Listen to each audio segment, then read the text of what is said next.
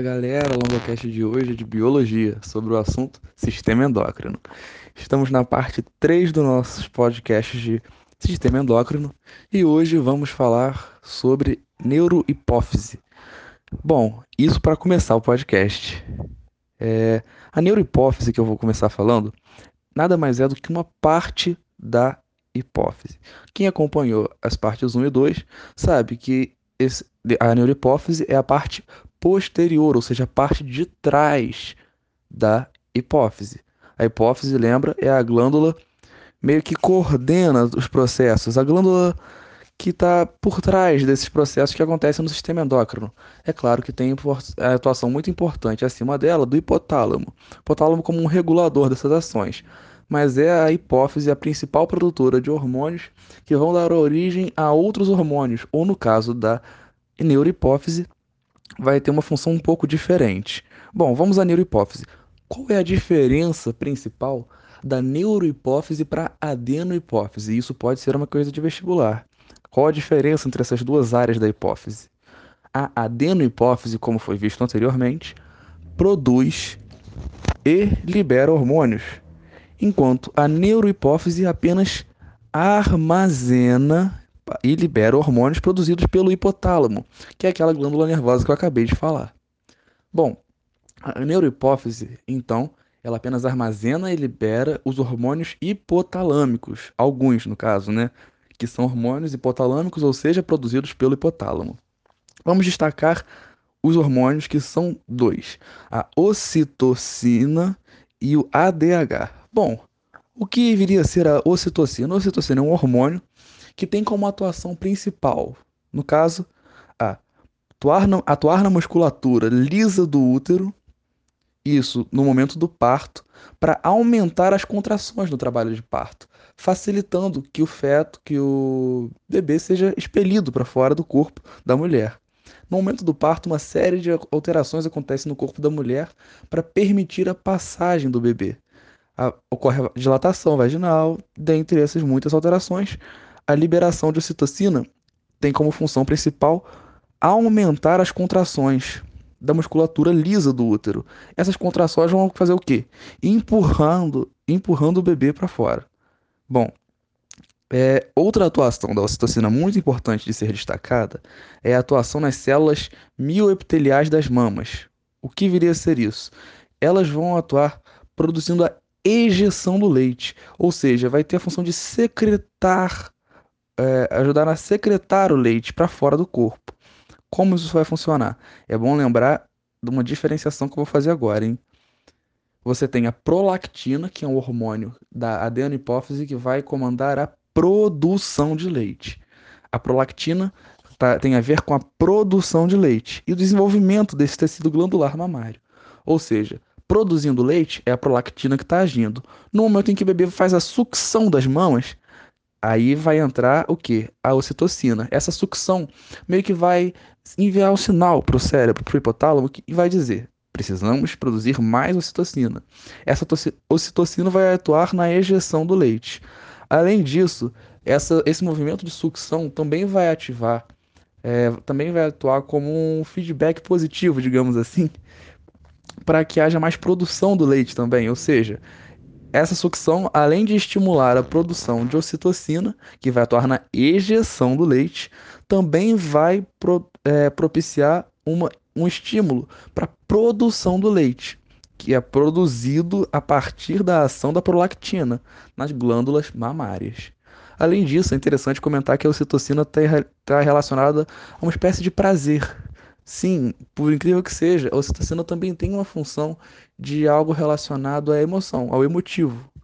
Tanto que, por exemplo, quando um pai vê o filho pela primeira vez, é liberada uma descarga de ocitocina nele também. É conhecido também como hormônio do amor mais familiar, um amor mais paternal, esse tipo de coisa.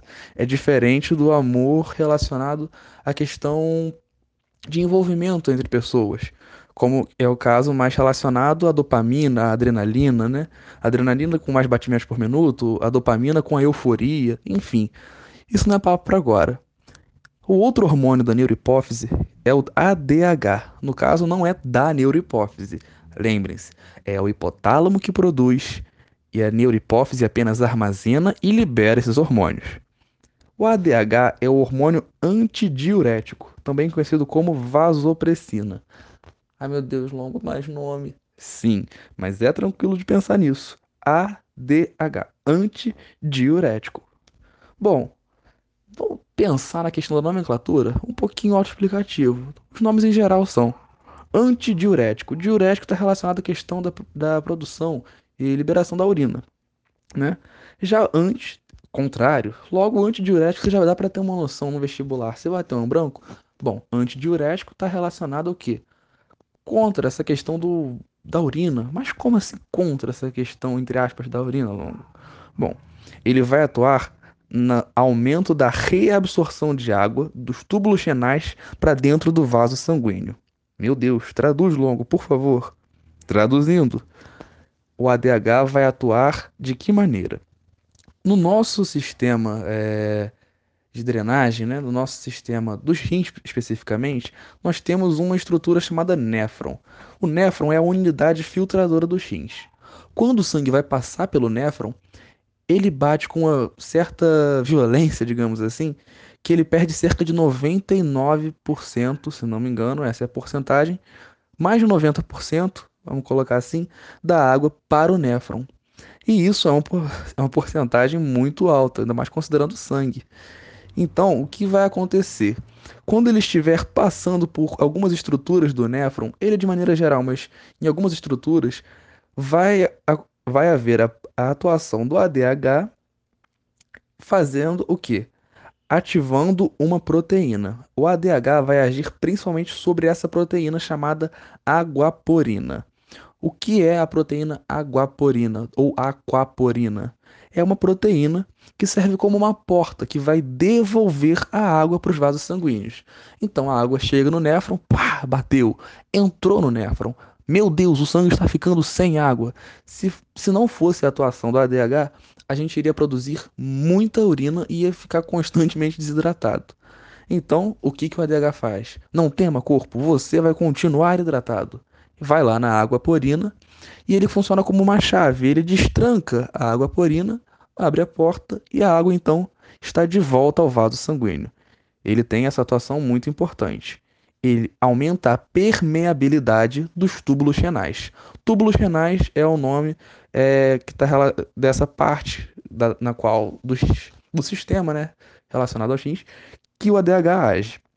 Permeabilidade está relacionada à passagem de água. Se ele aumenta a permeabilidade, aumenta a passagem de água nesses túbulos renais, dos túbulos renais para os vasos sanguíneos. É interessante lembrar que o álcool inibe o ADH. Como assim? Bom, se o álcool inibe o ADH, logo o ADH não vai cumprir a sua função direito. Por isso que pessoas alcoolizadas vão com muito mais frequência ao banheiro. Pessoas que ingeriram uma grande quantidade de álcool estão involuntariamente inibindo o ADH. Por isso vão ter uma tendência a desidratar. Vai ser produzida muito mais urina nesse período. Algo interessante é que a, carência de ADH pode causar um tipo de diabetes. Sim, é conhecida como diabetes, diabetes insípidos. Insípidos, você lembra de quê? Água. Vamos lembrar assim. É, a diabetes insípidos é relacionada à carência de ADH, não confundir com diabetes mellitus, que eu ainda vou falar logo depois. A diabetes insípidos é relacionada à carência de ADH e tem como sintomas a poliúria e desidratação. Urina volumosa, no caso, é o que significa poliúria. Traduzindo, poliúria é urina volumosa. E desidratação não precisa traduzir porque é fácil de entender. Desidratação é quando você não está hidratado, quando está faltando água, digamos assim. É... Bom, vamos lá. A diabetes mellitus não vai ser falada agora, vou falar da diabetes mellitus junto da questão da insulina. E bom, como nós acabamos de fechar a questão da neurohipófise, vamos para as glândulas importantes, pelo menos as glândulas mais importantes do sistema endócrino. Que bom que estamos avançando na matéria. A primeira delas e uma das mais importantes é a tireoide. Tireoide e, no caso, paratireoides. Como assim tireoide paratireoides longo? Traduz. Traduzindo. A tireoide é uma glândula muito importante do corpo humano que fica aqui próxima à faringe, na realidade, e nela há quatro pregas que são chamadas de paratireoides. São como se fossem pontinhos. A tireoide tem o formato de uma gravata borboleta, mas isso não é muito importante. Só que se cai um desenhozinho no vestibular, de uma gravata borboleta com quatro pontinhos, não é nada relacionado a um garçom que está indo se arrumar. Não, é uma tireoide, lembre-se. Bom, qual a importância clássica da tireoide? Lembra que lá no primeiro áudio eu falei sobre o TSH? Se você não ouviu, está ouvindo agora. Que o TSH, o hormônio da adenohipófise, é responsável por estimular a tireoide na produção de T3 e T4. E lembra que eu falei que ia comentar sobre T3 e T4 depois? Chegou a hora. T3 e T4 são dois hormônios tireoidianos. Eles têm o T3 é o triiodotironina e o T4 tetraiodotironina ou tiroxina, simplesmente. Qual é a função desses hormônios? Ativação de energia e ativação de metabolismo. Eles vão estar relacionados ao processo de produção de ATP, por exemplo. O ATP, lembre-se, é, é o armazenamento de energia nas células. Quando você faz a respiração anaeróbia, você está produzindo ATP. Esse ATP é a unidade de energia que vai alimentar, vai energizar os processos que vão acontecer de maneira geral no seu corpo. E, ele, e os hormônios da tireoide T3 e T4 também estão relacionados à ativação de metabolismo, principalmente a tradução e a transcrição. Longo, meu Deus, o que é transcrição e tradução? Não é agora que eu vou explicar em detalhes, mas a transcrição é o que acontece quando o DNA, que é uma fita dupla, transformado em RNA mensageiro. Ou seja, de maneira simples, o DNA se transformando em RNA mensageiro é a transcrição. A tradução é quando o RNA vai se converter em proteínas. Lembrem-se, esses aminoácidos, esses, esse processo, esses processos não vão ser explicados agora. É só importante saber que esses hormônios da tireoide atingem principalmente esses processos de transcrição e tradução. Bom, é, quando você tem uma disfunção nesses hormônios, aí você encontra problemas bem sérios. Eles não são os únicos e eu vou falar do terceiro e importante hormônio da tireoide logo em seguida. Mas as disfunções mais características e mais importantes, principalmente para vestibulares, são o hipotireoidismo, hipo, lembre-se, menos tireoidismo, menos ação da tireoide, quando você produz pouco T3 e T4 ele pode estar relacionado à carência de iodo no organismo. Lembra que o nome é triiodotironina e tetraiodotironina? Você precisa de iodo no organismo. Para conseguir iodo, atualmente você consome o sal de cozinha iodado. Isso é uma iniciativa para evitar uma das doenças relacionadas à disfunção da tireoide, que é o bócio carencial ou endêmico. É, chamada, é a clássica papeira, sabe quando a pessoa tá com uma bola, às vezes, embaixo do pescoço muito, muito grande. Então, isso é o bócio. Atualmente, isso está praticamente erradicado, porque com a adição de iodo no sal de cozinha, o consumo ficou muito mais, abre aspas, democratizado, digamos assim. Antes, só comendo frutos do mar, basicamente, que se tinha como conseguir iodo. Então, muitas pessoas acabavam por ter. Por isso que ele também é conhecido como endêmico, porque está relacionado, às vezes, a algumas regiões que não tinham acesso, por exemplo, a frutos do mar. Longocast curiosidade. Outra característica de, hipo, de, de hipotireoidismo é a tireoidite de Hashimoto. Ele também, essa questão da tireoidite de Hashimoto também está relacionada a baixa ou nenhuma produção, quase nenhuma produção de T3 e T4. E o motivo é, bom, e ela é em essência uma doença autoimune. O que é uma doença autoimune? É quando os leucócitos, células de defesa do seu corpo, destroem células do próprio indivíduo. Ficou claro? Bom, é, os sintomas dessa tireoidite de Hashimoto são cansaço, obesidade, bradicardia. Longo bradicardia traduz. Traduzindo, bradicardia é quando você está com baixos batimentos cardíacos. Alguns livros vão indicar abaixo de 60 batimentos por minuto, outros abaixo de 70. Em vestibular, na maioria das vezes você vai ser cobrado com abaixo de 60 batimentos por minuto. Então, guarde assim: abaixo de 60 BPM bradicardia. Pessoas que também apresentam a tireoidite de Hashimoto, essa doença autoimune terrível, também vão ter intolerância ao frio. E agora, quando isso se manifesta na infância, a pessoa vai apresentar o chamado cretinismo. Cretinismo, caramba, a pessoa é cretina. Sim, mas isso não é uma ofensa nesse caso. O cretinismo, na verdade, é a falta de maturidade física, mental e sexual. É quando a pessoa não consegue se desenvolver da maneira que deve, no que, no que se diz respeito ao seu corpo, ao seu desenvolvimento psicológico e ao seu desenvolvimento sexual. O que isso quer dizer? Quer dizer que a pessoa teve problemas nos hormônios T3 e T4 que estão relacionados à energia e ao metabolismo que vão influenciar nesse desenvolvimento. Problema com esses hormônios, problema no desenvolvimento. Na infância, isso gera o cretinismo. Como você vai tratar esses problemas? No caso, principalmente a tireoidite de Hashimoto, já que o, que o bócio está praticamente extinto, principalmente no Brasil, mas de maneira geral. Com uma reposição hormonal. Quando você consegue fazer essa reposição hormonal de T3 e T4, que estavam em falta, você compensa os problemas que foram gerados pela doença autoimune. Agora, se você produz demais, o hipertireoidismo é quando você produz muito T3 e T4, mais do que necessário. Isso é chamado de doença de Graves. Só o nome. Os sintomas são os opostos à tireoidite de Hashimoto. Se num você produz menos, no outro você produz demais. Se quando está de menos você sente cansaço, quando tem demais você fica agitado. Se não você fica obeso quando tem de menos, quando você está em excesso, você vai perder peso. Perdão, não sei se eu falei correto. No hipotireoidismo, tireoidite de Hashimoto, obesidade. Quando é hipertireoidismo demais, perda de peso. Se em um você está bradicárdico com menos de 60 bpm, no, a doença de Graves vai gerar o que? A taquicardia. Taquicardia é quando o indivíduo está com mais de 100 batimentos por minuto. Isso é a classificação geral. Batimentos acelerados. Em geral, taquicárdico é o que está acima de 100 batimentos por minuto. E sim, na doença de tireoidite de Hashimoto você está com intolerância ao frio, na doença de Graves, intolerância ao calor. É bem oposto, é tranquilo de lembrar. Num você vai ter problemas com frio, cansaço, obesidade bradicardia, no outro com agitação, perda de peso, taquicardia e com o calor.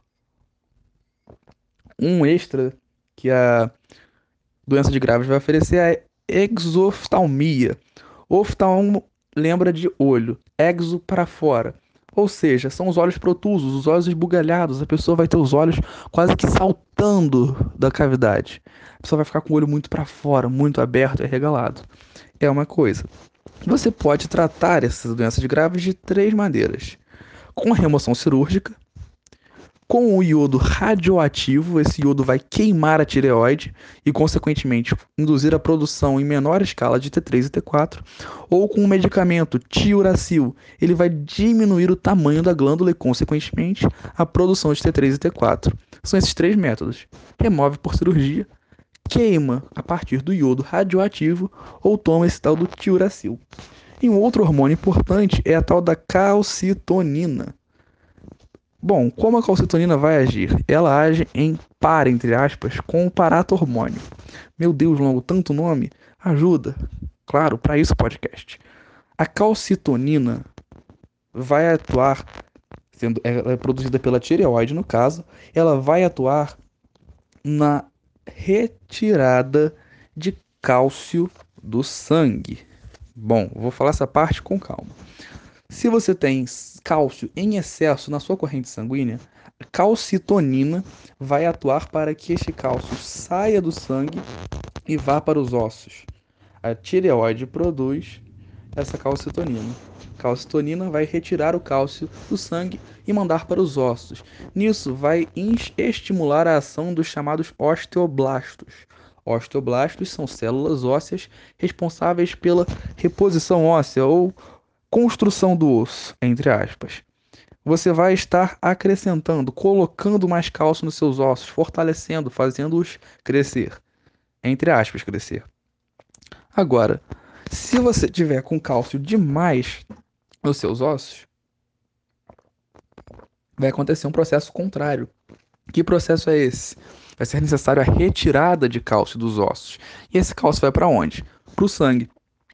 E quem que vai mandar esse cálcio sair do sangue longo? Me ajuda? É o paratormônio. O paratormônio, atenção, não é produzido pela tireoide, e sim pelas paratireoides. É fácil lembrar. Paratireoides produzem o paratormônio. Bem, você vai ter esse processo que vai fazer o contrário. Se, o, se a calcitonina manda cálcio do sangue para os ossos, o paratormônio vai tirar cálcio dos ossos e mandar para o sangue. Ah, mas diretamente a calcitonina, calcitonina chega, pegou e mandou, tirou o cálcio do sangue e mandou os osteoblastos ajudarem na constituição óssea, colocando cálcio nos ossos. O paratormônio vai agir sobre quem? Sobre uma célula óssea chamada osteoclastos. Clastos, pensa em clac, quebrando. É o que os osteoclastos fazem. Os osteoclastos, os osteoclastos vão quebrar entre aspas, os ossos. Eles vão promover a retirada de cálcio, vão removendo o cálcio do osso, influenciados pelo paratormônio, e vão jogar esse cálcio na corrente sanguínea. Tendo em vista esse conceito muito importante, terminamos mais uma parte do LongoCast. Obrigado.